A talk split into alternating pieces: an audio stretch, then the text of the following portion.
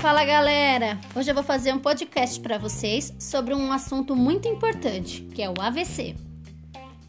O AVC é o acidente vascular cerebral, também conhecido como derrame. É caracterizado pelo entupimento e posterior rompimento das veias responsáveis por levar sangue ao nosso cérebro.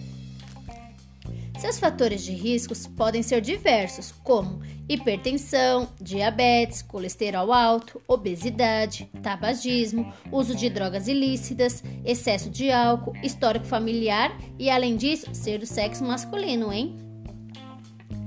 Devemos ficar muito espertos aos sinais e sintomas, como tal, fraqueza ou formigamento na face, braço, perna, especialmente em um dos lados do corpo confusão mental, alteração na fala ou compreensão, alteração na visão, alteração no equilíbrio, no andar, na coordenação ou tonturas, dor de cabeça súbita, intensa, sem causas aparentes.